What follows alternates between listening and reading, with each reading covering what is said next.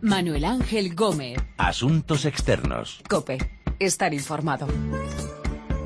Hola, saludos. Comienza Asuntos Externos, este análisis de lo que pasa en el mundo con los corresponsales de la COPE. Vamos a ver qué es la inmigración por puntos, un sistema que han propuesto los socialdemócratas en Alemania, aunque los cristianodemócratas, con quienes comparten coalición de gobierno, no quieren saber nada de la idea.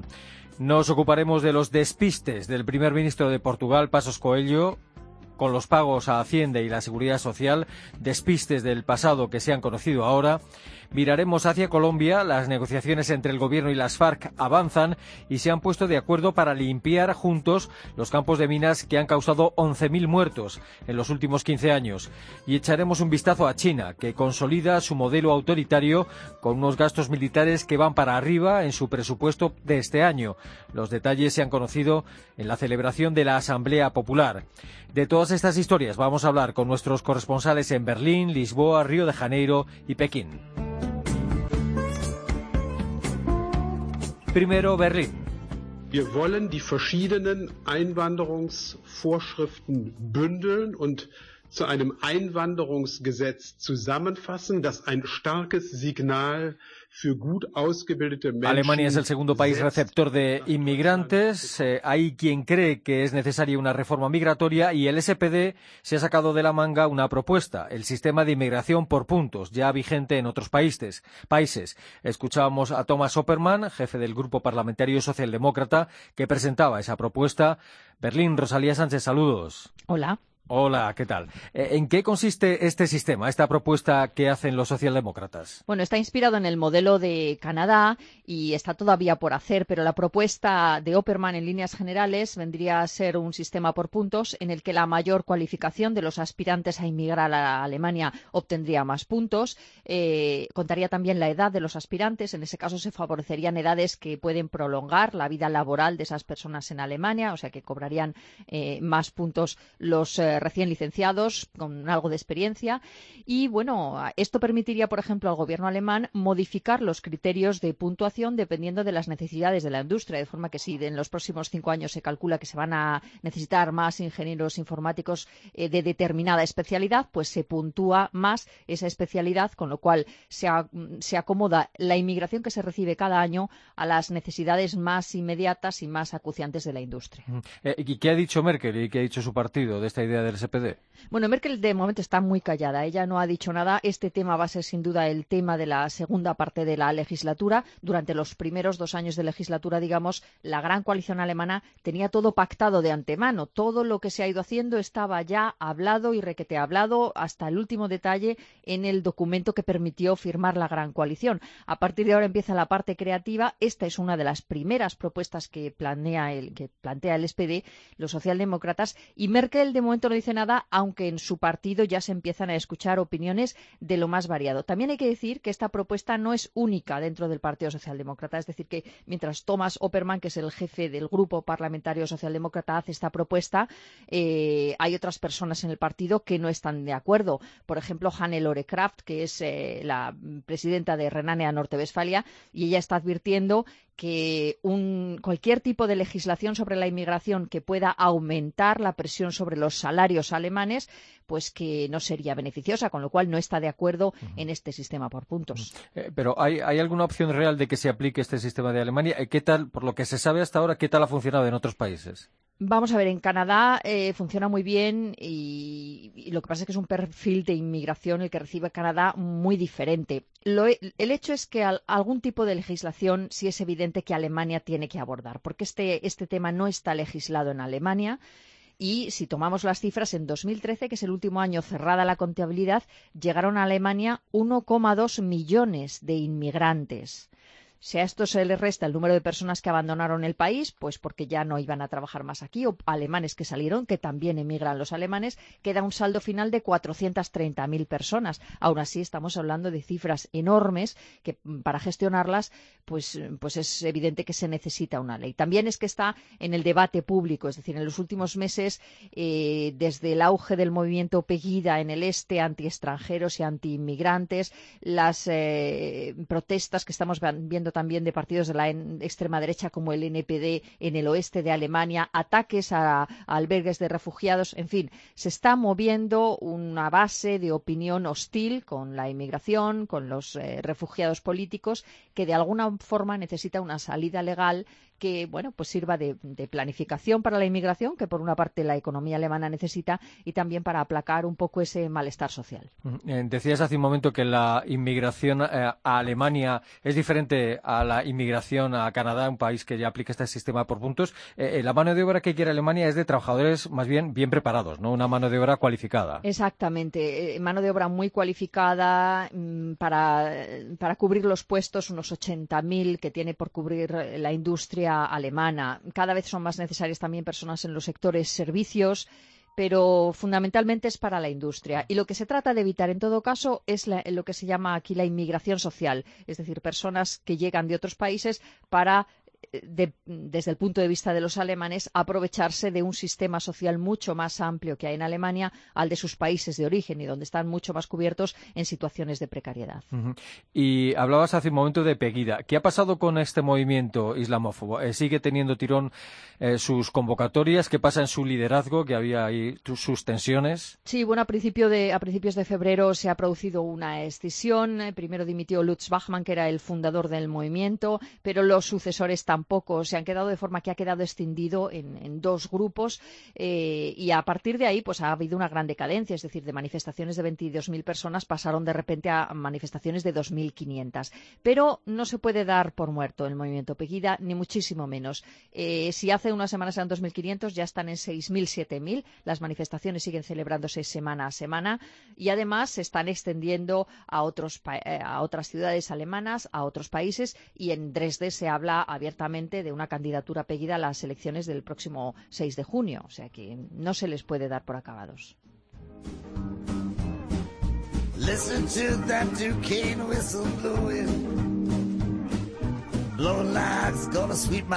To. I'm gonna stop in Carbondale and keep on going. El sistema de inmigración por puntos propuesto por el SPD en Alemania. En Portugal, a unos meses de las elecciones, al primer ministro Pasos Coelho le piden explicaciones por unos despistes en los pagos a Hacienda y a la Seguridad Social. Lo que yo quiero decir hoy a los portugueses es que cumprí as minhas obrigações. Posso ter feito com atraso e, portanto, com as penalizações que são eh, previstas. Pasos Coelho ha reconocido que ha tenido deudas con Hacienda y la Seguridad Social, pero decía que ha cumplido sus obligaciones. Lisboa, Begoña Íñiguez, saludos. ¿Qué tal, Manu? Saludos. ¿Qué tal? ¿Qué explicaciones ha dado hasta ahora el primer ministro de Portugal? Si ha dado alguna. Vemos que sí. Algo, sí, sí, sí, ha, dado alguna y de hecho está dando, está dando también en este momento en el Parlamento. Pues eh, él ha dicho, él sobre todo ha pedido disculpa. Como, como buen portugués ha pedido disculpa, los portugueses son muy correctos y desde el pasado viernes tardó unos días, es cierto que desde que ha empezado toda esta polémica que, que ha empezado a ir subiendo en grados y en, en actualidad a medida que ha ido pasando, que han ido pasando los días. Bueno, pues el viernes pasado fue cuando él públicamente hizo una declaración, convocó a los periodistas, pidió disculpas y, e insistió en lo que acabamos de escuchar, eh, que pertenece a esas declaraciones del pasado viernes, que, exprime y explica muy bien em, la esencia de lo que él considera y de lo que, mm, de lo que él está utilizando como defensa, diciendo que él en este momento no tiene ninguna deuda pero que ha pagado en su momento, aunque bueno, se despistó un poco. Como decías, estos despistes, pero en realidad eh, os puedo decir eh, que no son realmente despistes, es decir, para que nuestros oyentes se hagan una idea, porque a la gente le interesa saber qué es lo que ha pasado si lo comparamos con España, por ejemplo. Él era, antes de ser político, él trabajaba independientemente como autónomo para determinadas empresas vinculadas al PSD, a su partido, entre 1999 y 2004. Eso está totalmente justificado. Bien, pues eh, él, como ciudadano Pasos Coello, no entonces político, se olvidó durante cinco años de pagar su cuota de autónomo eh, a la seguridad social y cometió irregularidades según se han confirmado. Él no las ha desmentido, por lo tanto la cantidad debe ser más o menos exacta, de unos seis mil, seis mil y pico euros. Pero a todo esto, Manu, hay que añadir eh, por eso él tanto, ha hecho tantas, digamos, declaraciones públicas de disculpa, que mm, también se despistó en sus declaraciones de la renta durante esos cinco años. Por lo tanto, estuvo siendo investigado por Hacienda ¿eh? por lo que aquí se denominan las finanzas, durante esos años y los años posteriores, porque, por ejemplo, unos años, y él lo ha reconocido, lo reconoció el pasado viernes públicamente, que se despistó, que entregó algunos años las declaraciones un poquito más tarde, que lo cual en España sería inconcebible porque tendríamos Hacienda ya detrás de nosotros controlándonos y que además que como no tenía suficiente dinero esos años también lo ha dicho y lo dijo el pasado viernes pues que bueno hubo algunos años que no pagó exactamente lo que le correspondía que desconocía la ley y entonces pues ya os podéis imaginar esto ha dado a ha dado lugar a todo tipo de tertulias polémicas y, bueno pues ha sido la comidilla y está siendo todavía en, la calle aquí en Portugal. Y por lo menos al final ha comparecido en el Parlamento. Está compareciendo, como os digo, en este momento, es decir, el tema continúa de total actualidad en el debate quincenal, ha comenzado hace un ratito, y él ha insistido, sus primeras palabras, que, que se han producido hace minutos, ha vuelto a pedir disculpas, ha dicho que ha actuado con humildad, ha dicho que está dispuesto a responder a todas las preguntas de la oposición. Ahora mismo le está metiendo muchísima caña, porque él lo que ha dicho es que, claro, como desconocido conocía la ley en ese momento, y esto lo lleva diciendo una semana, eh, a él no se le notificó, eso sí que es cierto, Hacienda no se lo notificó hasta el año 2012. Entonces ya Pasos Cuello era primer ministro y que en ese momento la, mm, digamos que la ley había eh, prescrito. Ocurre como en España. En España se pasan cinco años eh, de estos casos, pues eh, la ley prescribe el delito, que no, llega a ser delito porque no llega a 10.000 euros, prescribe. Por lo tanto que él no tenía derecho en ese momento, derecho no, obligación a pagar. Pero, aún así ha pagado las aún así Pero tenemos que decir que ha pagado porque el diario público, público en Portugal, hay un diario que se llama Público, de referencia, eh, publicó recientemente, estoy hablando de comienzos de año, una información en la que decía que Pasos daba todo tipo de detalles, debía, había debido a la seguridad social esos cinco años de autónomo.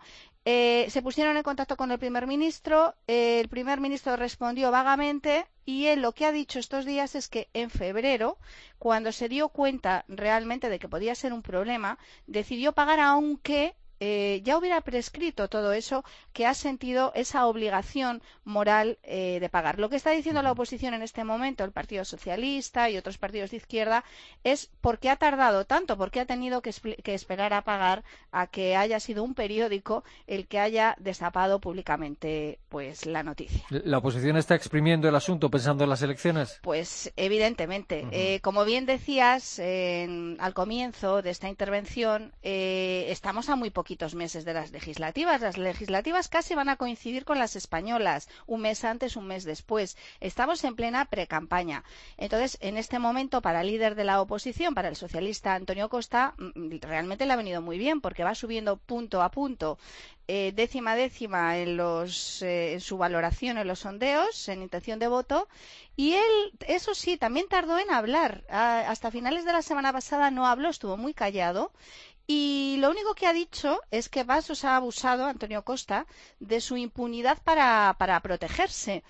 Em, y poco más ha dicho, simplemente que está claro que ahora mismo mm, sus compañeros de partido, mm, los del PS, están preguntando y están queriendo saber más información sobre lo ocurrido. Y otra de las cosas que acaba de decir, que estoy viendo que acaba de decir eh, Pasos Cuello, es que, mm, es que realmente no se le pregunte por aquello que no le incumbe. Yo creo que en este caso quiere decir, Manu, que hay temas que tienen que ver con la seguridad social, porque aquí se pregunta mucha gente por qué a una persona como a él eh, tardaron tanto tiempo en comunicarle que debía esto y a lo mejor a un a otro a otra persona normal, digamos entre comillas, eh, en cuanto deja de pagar, pues unos meses ya recibió una carta, ¿no?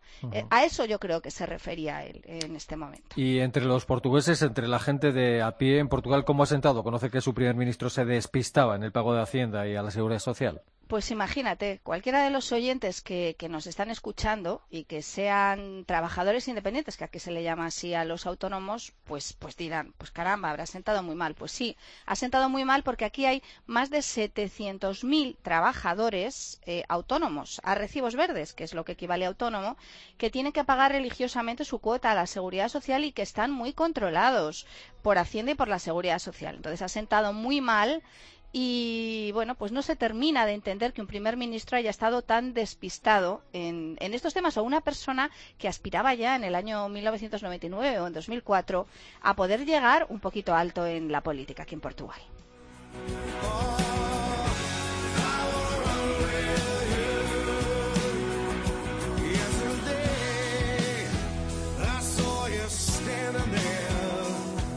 Los despistes del primer ministro de Portugal en sus pagos a Hacienda y a la Seguridad Social y, y en Colombia los avances en el diálogo entre el gobierno y las FARC.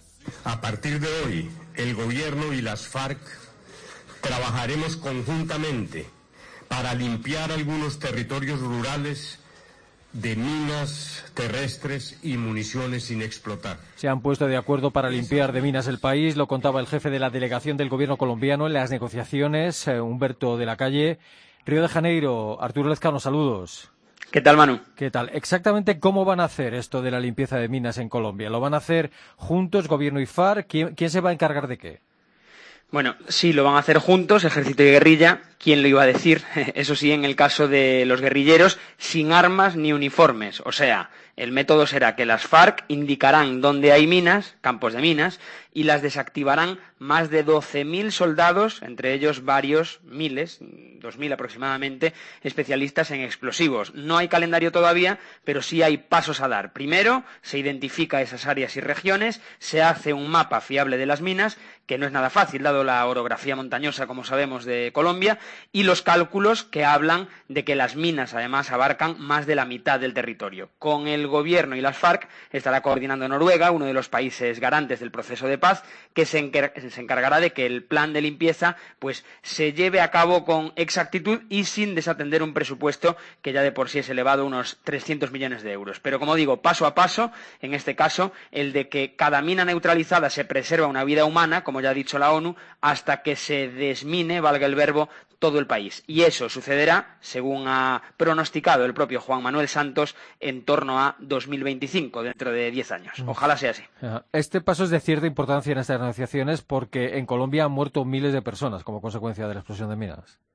Sí, eh, exactamente 2.200 muertos y 8.000 heridos y mutilados en los últimos 25 años, nada menos, de ellos un 40% civiles y de el total un 10% niños, o sea que son muchísimos los datos que causan pavor y que con eso queda todo dicho de lo que significa este acuerdo, que empieza a acercar a donde todo el mundo quería llegar después de dos años y medio de proceso y tras los avances dialécticos de los últimos meses. Así que efectivamente es un anuncio celebrado por casi toda Colombia, un avance significativo y que, bueno, pese a los contratiempos, todo parece indicar que 2015 pueda ser el año definitivo en el proceso de paz. Mm. A estas negociaciones de La Habana se han incorporado varios generales. Eh, ¿Por qué? Eh, ¿Cómo está avanzando el diálogo en los demás terrenos?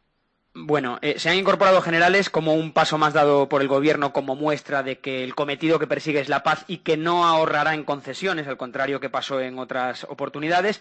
Para que se sepa, ya es conocido de las últimas horas, Juan Manuel Santos ordenó suspender por un mes los bombardeos a campamentos de las FARC como gesto de distensión en este momento de diálogo, igual que la creación de una comisión asesora para la paz que tiene representantes de todo el arco político. El envío de los generales, bueno, se enmarca en esa nueva oleada de medidas para acelerar el proceso, poniendo toda la carne en el asador, que se trata de sentar a la mesa cara a cara a los altos mandos del enemigo de las FARC en La Habana para discutir medidas firmes que incluyen, como siempre, eh, el cese bilateral del fuego, pero a partir de ciertas cosas como la desmovilización de la guerrilla, eh, la entrega de armas y la reinserción en la vida civil. Recordemos, hay todavía más de 8.000 guerrilleros activos y después de 51 años hay más de 200.000 muertos. Mm. Y desde la oposición colombiana, ¿qué, están diciendo? ¿Qué dice el expresidente Álvaro Uribe de cómo van estas negociaciones, de, este, esta limpieza de minas de las FARC y el gobierno? Bueno, Álvaro Uribe, como siempre, y a través de Twitter sobre todo, pues eh, ha criticado, no ha parado de hablar, yo creo, desde que empezó el proceso de paz y últimamente con la participación de generales precisamente en las conversaciones, que dijo que era equiparar a terroristas y se tenía que sentar a una mesa con él, y por supuesto con el desminado, ¿no? Dice Álvaro Uribe que entiende que los guerrilleros puedan participar de la retirada de minas, pero que eso no les debe eximir de una pena de cárcel. Como digo, son duelos en Twitter los que bate Álvaro Uribe, que es un auténtico látigo para Santos, Recordemos que a él, implícitamente a Uribe, fue dedicada la convocatoria de las marchas por la vida del pasado domingo en Colombia y sin citarlo, el uribismo es ahora mismo el mayor obstáculo que tiene Santos en la opinión pública en lo que se refiere al proceso de paz.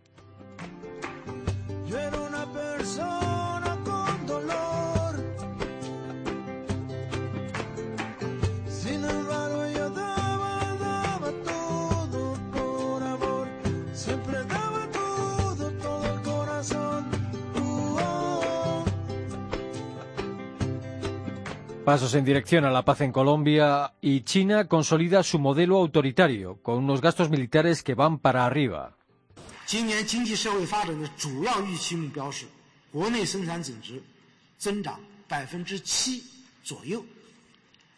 El primer ministro chino Li Keqiang presentaba los presupuestos de 2015 en la Asamblea Nacional Popular. El modelo chino se consolida, pero con grandes desigualdades sociales y la propagación de la corrupción. Pekín, Pablo Díez, saludos. Hola, buenas, ¿qué tal? ¿Qué tal? El régimen chino continúa avanzando en su modelo económico capitalista, pero sin concesiones en lo que se refiere a derechos y libertades.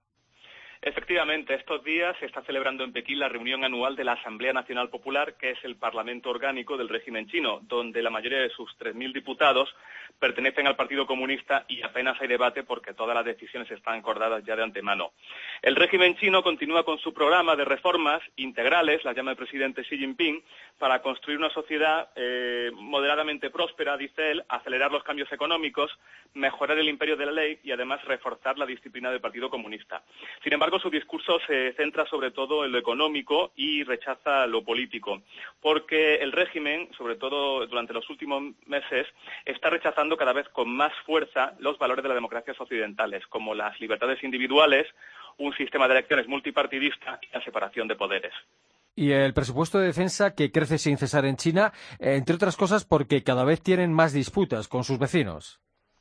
Sí, este año los gastos militares han vuelto a subir. El presupuesto militar ha crecido un 10,1% y ya alcanza los 129.000 millones de euros aunque son los gastos más cuantiosos del presupuesto del Gobierno central, siguen estando muy por debajo de los gastos de Estados Unidos eh, militares, que ascienden a más de medio billón con B de euros contando sus operaciones en Afganistán, Siria e Irak.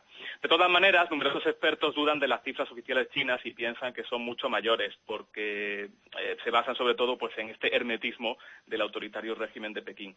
Cierto o no, eh, China se ha aprovechado de su crecimiento económico para confirmar militarmente su auge como superpotencia y los últimos años ha modernizado su ejército dotándolo del armamento más sofisticado, como un portaaviones que ya está operativo, otro que está en proyecto, cazas invisibles al radar, submarinos atómicos y misiles capaces de derribar satélites espaciales.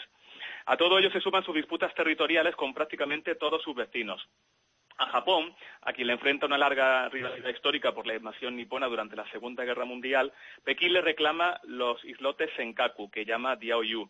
Además, el régimen quiere recuperar la isla de Taiwán, que sigue siendo independiente desde el final de la Guerra Civil en el año 49. Y además tiene otras disputas con Vietnam en el mar, en el mar del sur de China.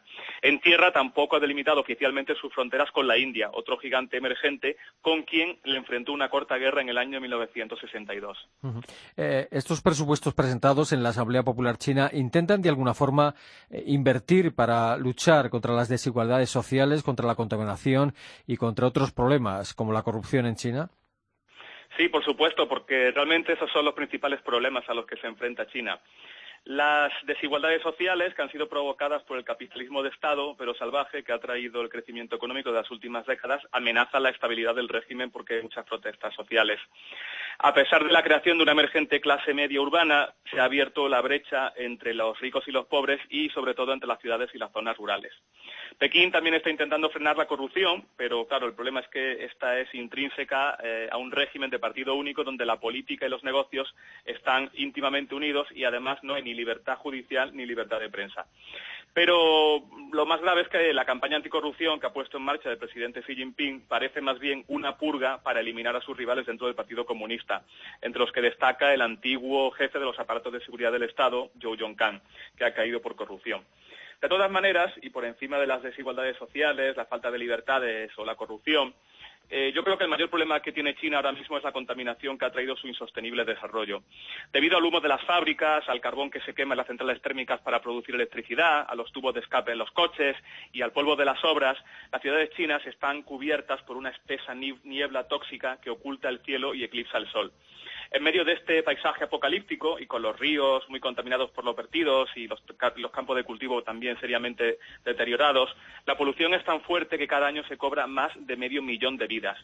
Buena, prueba de la preocupación que sienten los chinos por la limpieza del aire y el medio ambiente es que un documental sobre la polución colgado en Internet fue visto en una semana más de 150 millones de veces, hasta que finalmente la censura lo bloqueó.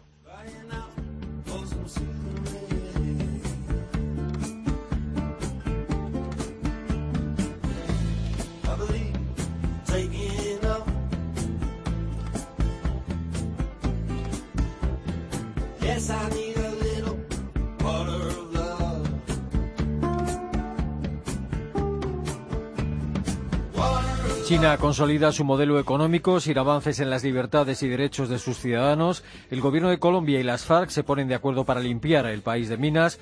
Los despistes del primer ministro Pasos Coelho en los pagos a Hacienda y a la Seguridad Social en Portugal y el sistema de inmigración por puntos que proponen los socialdemócratas en Alemania. Son las historias de esta edición de Asuntos Externos en la que hemos contado con nuestros corresponsales en Pekín, Río de Janeiro, Lisboa y Berlín. Recuerden que nuestra dirección de email es asuntosexternos.cope.es y que también estamos en Twitter, Asuntos Externos Todo Junto.